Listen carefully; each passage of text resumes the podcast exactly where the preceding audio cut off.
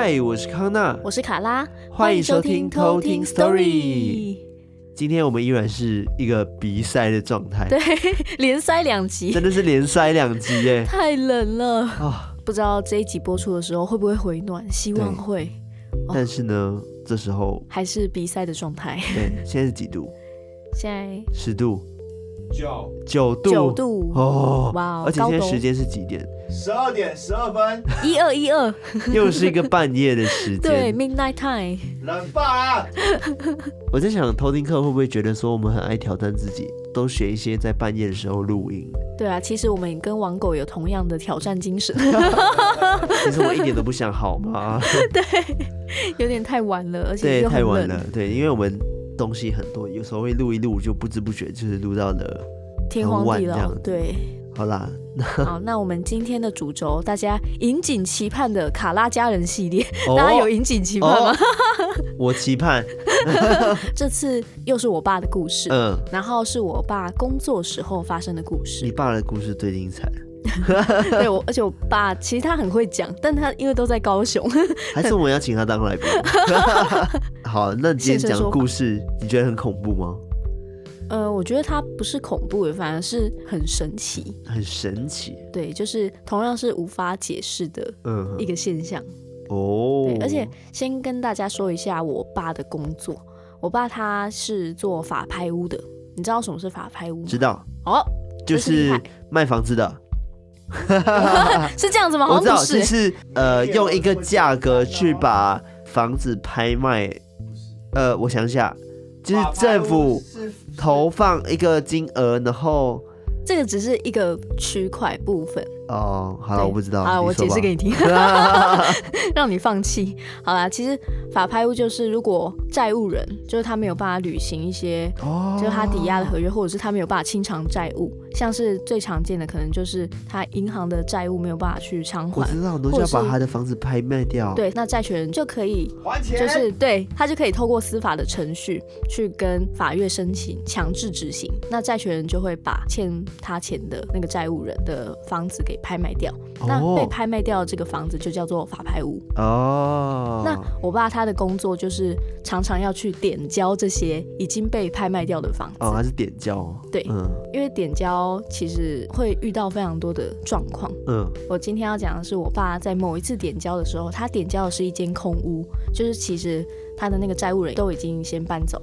嗯，然后只是有留很多物品在那边。OK，对，因为他们其实把这间房子移交给下一个投标人之前，他们都会先去检查屋子的状况，包含就是他们那边如果还有很多前屋主留下的私人物品，都会再另外把它收到别的地方。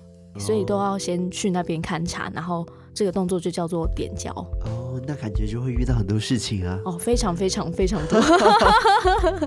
好，那就先保留到故事中，后面再跟大家讨论。好啊，那我们就来偷听 story。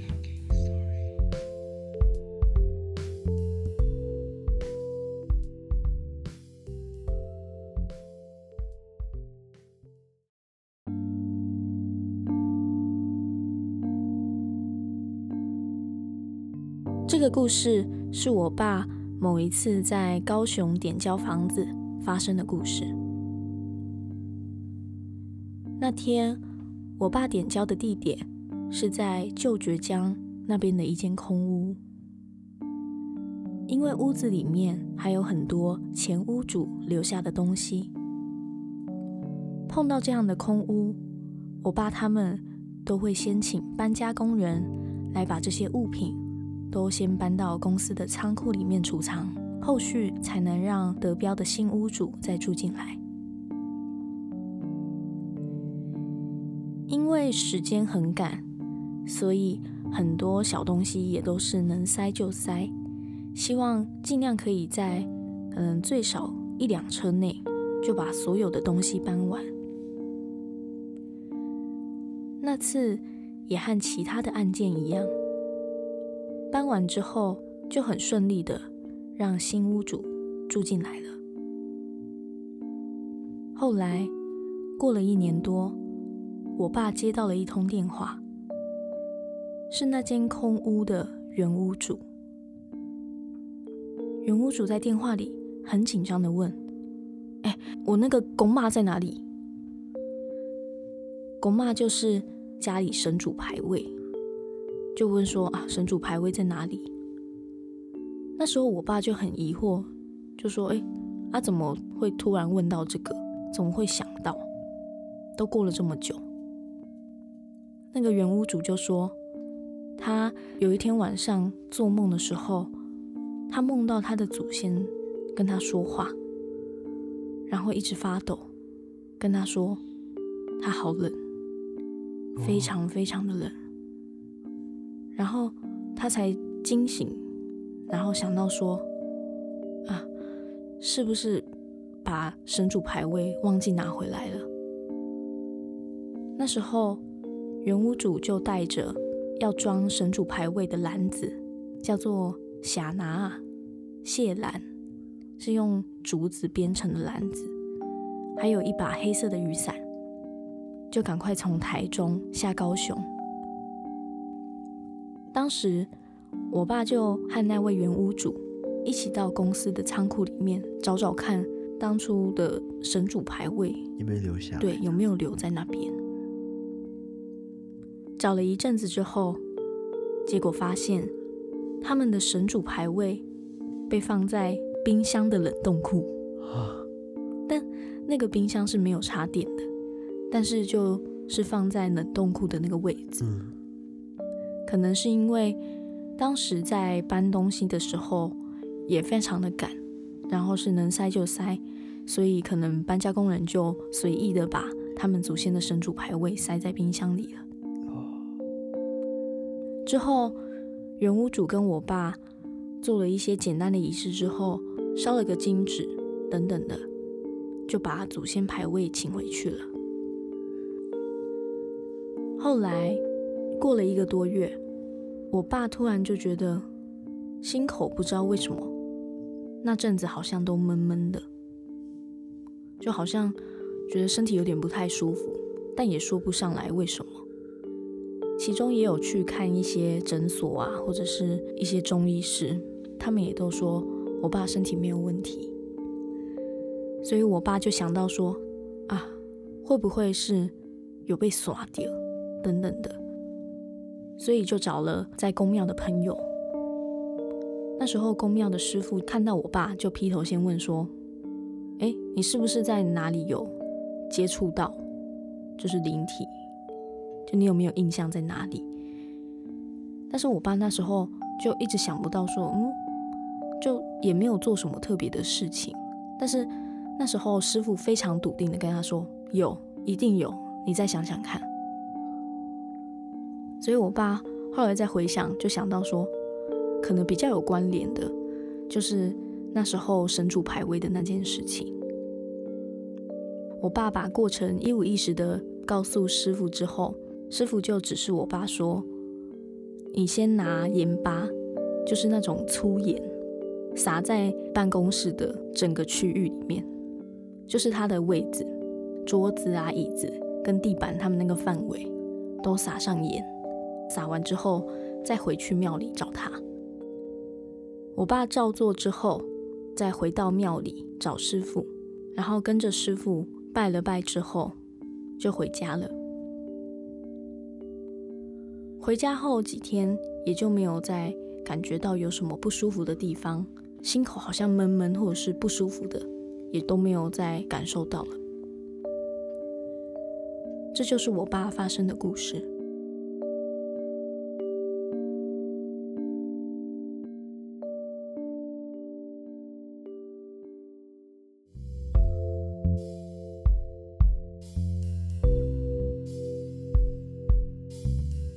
觉得自己的故事真的很悬，但是我觉得有一件很奇怪的事情，因为当一个人在搬家的时候，神主牌这件事情不是很重要的吗？对啊，怎么会遗漏？后来才想起来，对不对？对，我那时候也有想到这个问题，但有可能是他们家其实没有拜祖先的这个习惯。嗯，因为我知道说一些比较就是会有阿嬷啊，嗯，对对，就阿嬷啊，或者是等等，就是他们就已经会帮我们。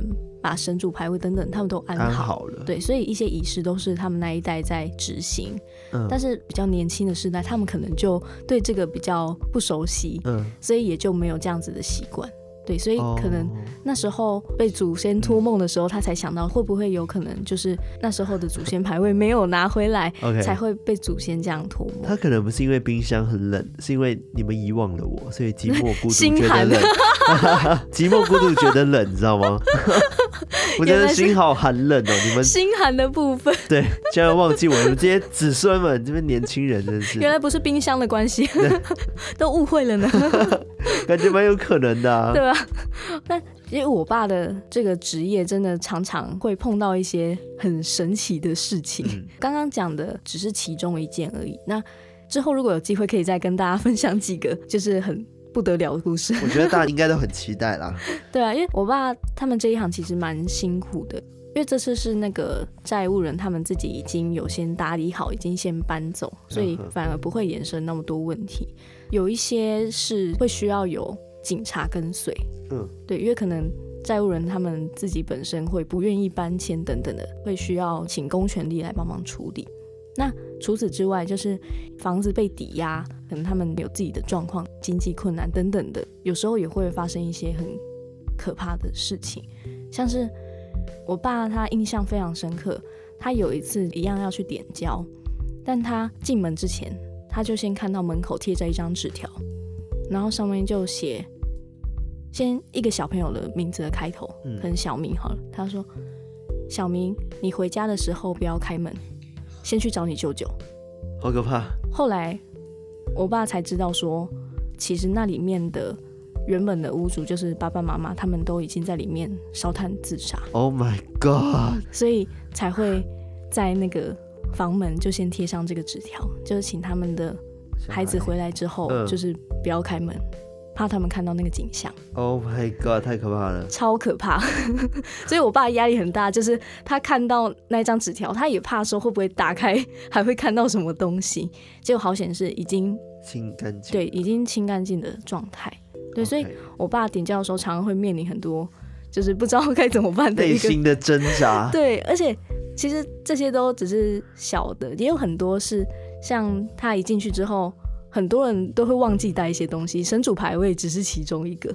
那也有人忘记带骨灰坛等等的，哦 都会放在里面，就还会收收收，然后收到一个罐子，然后里面就装着骨灰这样子。我、哦、天哪！对，就是我爸他其实真的常常会遇到一些很特别的状况的事情。嗯、对，那有一些是真的比较灵异的情况，之后有机会再跟大家分享。我觉得大家一定会很希望可以听到你很多卡拉家人系列。真的，然后讲到神主牌位这件事情嘛，嗯、我也有找了一些资料，因为记不记得之前有提到一个概念是，人死后没有被人祭祀的话，就会变成孤魂野鬼，是，就是会希望有香火可以去维系他们生存。嗯、对。好，我先跟大家大概解释一下祭拜这个观念好了。嗯、其实它是全世界都共有的一个宗教的观念，就是不只是华人信仰才会有这样祭拜的概念，是，只是大家可能用各种不同的形式去执行祭拜这个动作。那以华人这边的话，就是儒家思想发展出来的一个观念。有一种说法是，虽然我们拜的是自己祖先嘛，对，其实对于别人家来说，我们家祖先就是他们认知的鬼。哦，对，然后相对的，我们觉得的鬼，其实就是别人应该要拜的祖先，祖先对，OK，对，这个其实是有互相的一个概念。对，那也有人说，在人世间的社会跟天上有一个相对应的系统，那这个系统是连接在一起的，嗯，等于说我们在人世间的一些所作所为，嗯，它会影响到天上的世界。那反过来的话，如果我们发生一些意外或者是不幸，也有可能是祖先那边的世界有遭受到不幸，才会连带影响到我们。哦，所以我们祭拜祖先跟祖先保护我们是一个相通的概念。OK，如果我们去拜他的话，他就可以从原本的鬼可以有香火而变成神，就可以升格成神。那可以透过我们祭拜的刚刚说的神主牌位，然后香炉啊，或是墓碑。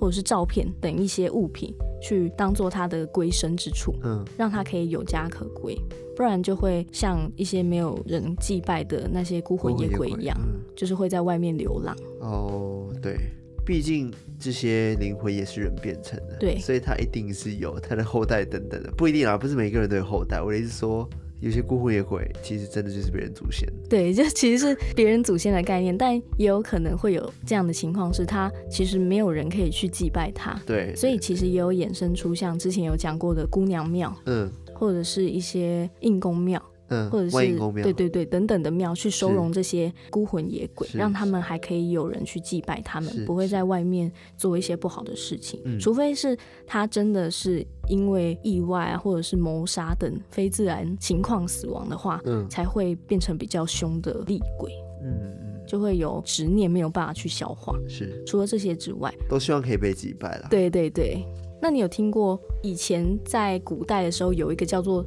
诛九族的一个刑罚吗？有。对，你知道为什么要诛九族吗？因为绝子绝孙。没错，因为他们就觉得说，诛了九族之后，确保你没有任何的后代可以祭祀他们，被牵连的这些九族的族人啊，全部都会没有人去祭拜他们。嗯，所以全部都会变成鬼，没有办法去变成神。好可怜哦。对，就是整个连带处罚到你的整个后代。就是连你死后都不放过你，这样就是非常严重的一个刑罚。嗯嗯。那其实像刚刚在故事里面，记不记得那个原屋主那边，他要把祖先牌位请回台中那边之前，就是还会带一个霞拿那个谢兰，然后还有黑色雨伞等等，然后做一些仪式。嗯。其实，在搬迁这些祖先牌位的时候，都会有一个基本的流程。哦，所以搬迁这件事情，它并不是说，哎、欸，我搬家就把物品拿过去就好了。对，就不能你就拿一个哦，我就把它拿走拿回来，就等于说把祖先请回去。你只是把他的那个牌子拿回去而已，那个物品拿回去，嗯、但你实际上并没有真的把祖先请回来。哦，那我大概跟大家讲一下祖先搬迁它的一个流程好了，嗯、因为。其实不一定是要今天这种很特别的情况，就是他忘记把牌位拿回来，就是需要请回来。因为有些人的家里面可能各种原因是不方便祭拜祖先的。嗯，可能就是你嫁到其他宗教的家庭，对，或者是他可能。就是不在这个家，他可能全家都出国深造，哦、或者等等的，大家都不在这边，嗯，或者是因为工作、信仰的改变等等的关系，嗯、就可能没有办法在家里面祭拜祭拜祖先。这时候就要迁址，迁址就是把那个祖先的这个地址迁到别的地方去。那通常都会找家附近的庙，OK，就去把他请到庙里面去祭放。嗯，对，所以如果家里面没有办法。祭拜的话，通常都会移驾到庙那边，嗯，去让人祭拜这样子。嗯、那首先，如果你要将祖先牌位移到别的地方或移到庙之前，一定要先询问自家祖先的意愿，就可能不阿，然后询问一下是不是愿意搬过去。嗯、啊，可是这样子。比如说我们搬新家，嗯，然后祖先就一直讲说想留在旧家怎么办？祖先念旧等等的，对，但还是可以跟祖先沟通啦，就是，嗯，对啊，诚实禀告祖先，就是为什么你没有办法再住在这里？对，再住在这里，或者是为什么现在没有办法再继续祭奉他们，要把他们移嫁到庙那边去，都可以跟祖先这边诚实禀告沟通。然后询问他们是不是愿意暂时先放在庙里面，或者是永久放在庙里。好了，毕竟还是算自己家人嘛，对不对？嗯，对，所以应该还是比较好沟通的。对对对，也相对能理解我们自己。对啊，但也还是希望说，就是后辈子孙也是，即使不在家里面，也可以定期到庙里面去拜拜，嗯、然后祭拜一些贡品等等的。嗯、那像是你要放在哪一间庙，或者是你要迁到哪一个地址，都要先和他们禀告清楚。然后给祖先一段时间考虑，再询问祖先的意见。嗯嗯，对。那假如祖先这边是愿意迁址的话，有几个步骤。首先就是一样，先禀告祖先说，哦，我们今天要移到哪一个庙宇、哪一个地址去安拜。上香之后，要轻轻的敲那个神桌的桌面，提醒祖先说，哎，那我们要走喽。哦。这时候就会把祖先的牌位跟狗马的香炉先请下来。放在我刚刚讲到的那个匣拿里面谢兰，然后再依照规定的路程，然后去准备香。这个香从头到尾都不能熄灭跟断掉。香熄灭很难哎。对，其实它 其实它也蛮难洗的啊，或者是烧完需要一点时间。然后还要准备一把黑色的雨伞，就是为了说不让祖先牌位暴露在阳光之下。下对，所以你请到门外之后，就要撑着这个黑色的雨伞，避免照到阳光。哦，那在路程中，就是不管你上车之后啊，或者是我们现在要下车了，要上桥，哎、嗯，我们要搭电梯喽，这些都是随时要去提醒祖先说我们现在要干嘛了，嗯、然后提醒他们不要跟丢。就是要时时在路中间就提醒他们说，哎、欸，我们现在要下车喽，嗯、啊，那我们现在要走哪里？这样子。哦、到了供奉的地点之后，再拿出贡品或者是金纸，嗯，祭拜他们。那有一些庙，它其实还会更完备的话，就是会带领子孙们在地藏王菩萨面前唱诵一些经文，嗯，请菩萨可以早日接引祖先们，都可以前往西方极乐世界。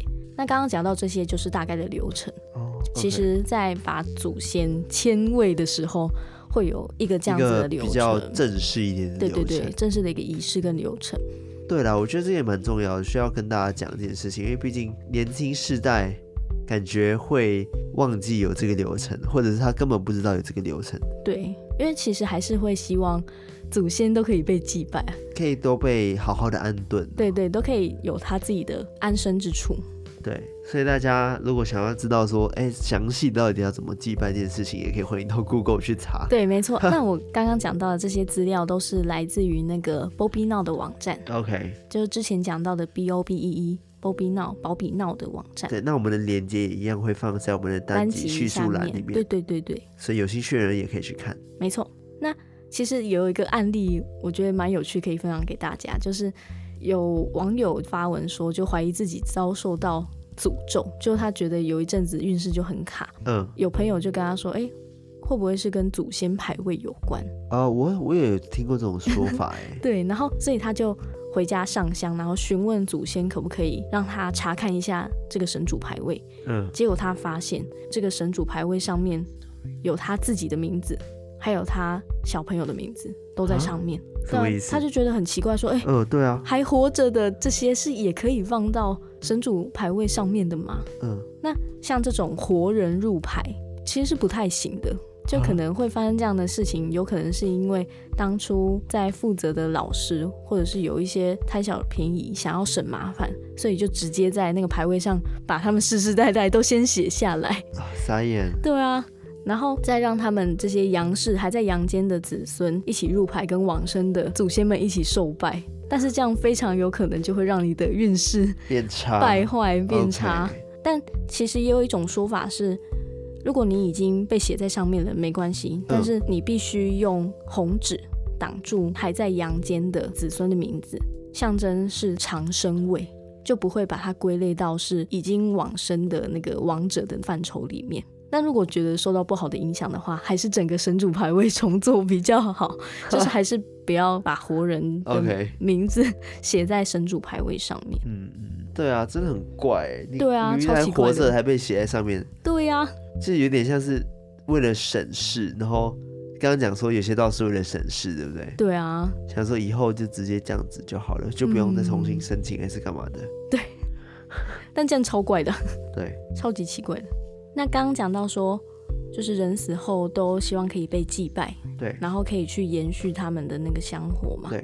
也有一种说法是，在阳世的活人跟鬼跟祖先这三个其实是三位一体，就是因为我们人死掉之后就会变成鬼，嗯，然后透过被子孙们就是设立牌位，然后分香的仪式，再把它升格为祖先，嗯，那这时候祖先就会保佑子孙。那子孙在人世界的功绩，也可以帮助在天上的祖先们可以变成神。嗯，那反过来看的话，如果你都没有去祭拜他的话，那他就会一直维持在鬼的这个状态。嗯，所以如果你就是可以一直持续的绵延祭拜祖先的话，当你有一天就是也变成祖先的时候，那同样的你也会帮助你的子子孙孙在人世间会比较顺遂。嗯，那同时你也可以在阴间的时候也能。就是顺利的前往西方极的世界，对，就是会有一个呃，你在天上帮助人世，人世也在同时帮助你天上，没错，子孙互惠，对，子孙跟祖先世代家族互相守护的一个概念，嗯，对，所以我觉得这个、哦、原来是连通的，对，就是这个观念还是跟华人传统文化嗯，那个儒家的家庭伦理道德的这个观念有关，嗯，所以大家会去更重视子孙是不是有祭拜祖先这件事情，嗯，我今天大概讲的神主牌位大概是这样子，长知识了，真的，有有长到知识吗？有啊，因为我我我觉得就是刚刚讲的，其实很多人一定都不知道，说其实原来就算是搬家，嗯，在安顿神主牌是需要有一个仪式的正正式的仪式这件事情，对，因为。其实，如果你没有做这个仪式的话，祖先可能会不知道说，原来你已经不在这边了。他可能就会觉得说，哎，就突然那个香火就断，怎么可能他出个门回来说，哎，我家怎么没人之类的？对，然后也不知道你去了哪里，然后他也找不到你，然后就被遗留在那边。哦，哦 对，所以还是需要一个仪式，然后去提醒他说，哎，我们现在要搬到哪边，然后也尊重他们，去询问他们的意见。嗯，这很重要。对啊，即使是可能你因为一些因素没有办法继续再祭拜他们，那也可以迁到就是庙里面，让庙里面的专业人员去祭拜他们。嗯，好啊，那如果喜欢我们今天的内容的话，嗯、欢迎到 IG IG。跟那个 Telegram，我刚刚很台湾国语嘛，IG，IG 上面留言哈，就是 IG，就是下面留言，然后跟我们分享，就是你有没有类似这样子的可能经验，嗯，或者是你有想要补充的，都欢迎在下面跟我们交流。没错，或是跟我们聊说，哎、欸，你家里有没有在拜祖先？嗯，因为像我家的话，我们的祖先牌位都统一放在我们阿妈家那边。嗯，我阿妈在哪里，她就会跟到哪里。哦、OK，对。那像我们家的话，是逢清明节或者是过年的时候，嗯、会固定到灵骨塔那边，嗯，找到我们祖先的位置，然后去祭拜。嗯，对，那可能每一个家庭不一样，但我们家是，我的也会、啊，嗯，我们家是有固定这样祭拜的习惯的。大家也可以跟我们聊一下，你是不是 聊聊这种事情好像很少见？哎、欸，你家怎么什么时候拜的？还是说，其实大家已经很少有这样子的？习惯跟传统，我觉得很有可能啦，嗯，都可以分享给我们。都是比较是老一辈或者是嗯爸爸妈妈那一代，对，有在做，然后我们跟着拜这样子。是。那假如说呃你有很好的故事的话，也欢迎投稿给我们。对。那今天这一集也是我爸那边提供，那以后如果有机会可以再多跟大家分享，就是我爸在工作上面。就是法牌屋的时候有遇到的可怕的事情，嗯 okay、我蛮想收到偷听客投稿国外的故事的。哦，就可能泰国的好像蛮少的，毕竟我们是标榜台湾民间习俗系列，对，因为还是有一些偷听客想敲碗说，哎、欸，可以听听看哦，有有，除了台湾以外的一些民间习俗吧。嗯，就想要稍微了解一下跟台湾的差异到底在哪里，嗯，其他国家的那个对一些习俗，对，也蛮好奇的。我自己也是蛮好奇的啦。嗯，好，那我们今天就大概到这边。好，那我们下次再来偷听 story。拜拜。